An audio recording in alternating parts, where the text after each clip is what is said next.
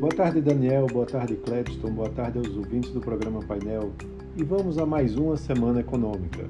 A semana promete ser marcada por vários indicadores econômicos e decisões importantes que prometem mexer com os mercados. Na primeira super quarta do ano, o Banco Central brasileiro e o Federal Reserve lá dos Estados Unidos vão decidir sobre o futuro da política monetária em ambos os países. Em Brasília, termina o recesso parlamentar e os líderes do Senado e da Câmara serão eleitos na próxima quinta-feira, né, no dia 2.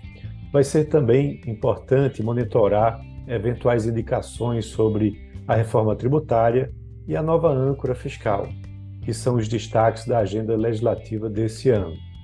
O Comitê de Política Monetária, o COPOM, vai se reunir na terça e é praticamente unanimidade no mercado que a Selic vai ser mantida no atual patamar de 13,75% ao ano. Esse ciclo de alta da taxa básica de juros foi interrompida no mês de setembro, após 12 elevações consecutivas. O Banco Central deve manter a Selic estável para assegurar a convergência da inflação com a meta no horizonte relevante da sua política monetária.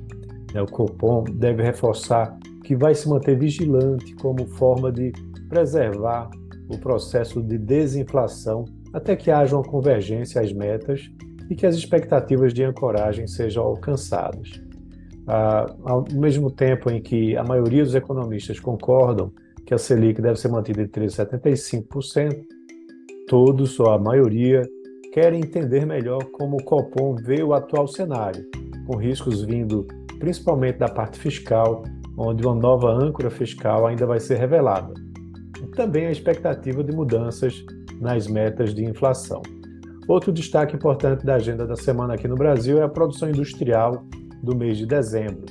É uma previsão de queda de 0,1% em relação a novembro e de uma retração de 0,5% né, no segmento extrativista e uma estabilidade na parte de manufatura.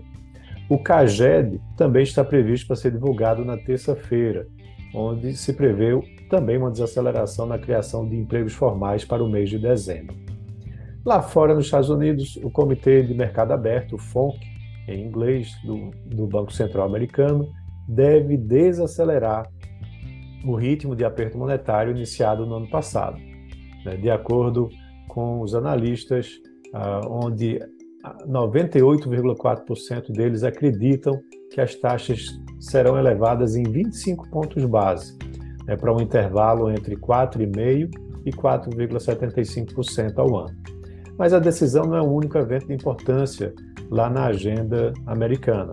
Na sexta-feira vai ser divulgado o payroll com os dados oficiais do mercado de trabalho por lá. E há uma previsão de que 185 mil vagas de emprego sejam geradas no país no mês de janeiro. Já para a taxa de desemprego, há uma expectativa de crescimento de 3,5% para 3,6%. É, na Europa, também tem decisão de política monetária.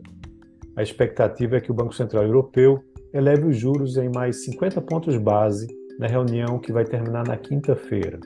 Mas antes, na quarta, sai o índice de inflação consumidor de janeiro, com a esperada desaceleração de 9,2% para 9,1% ao ano. A primeira prévia do PIB da região do, no quarto trimestre também vai ser divulgada na terça-feira, com expectativa de estabilidade na comparação com o trimestre anterior e de crescimento de 1,8% na comparação anual.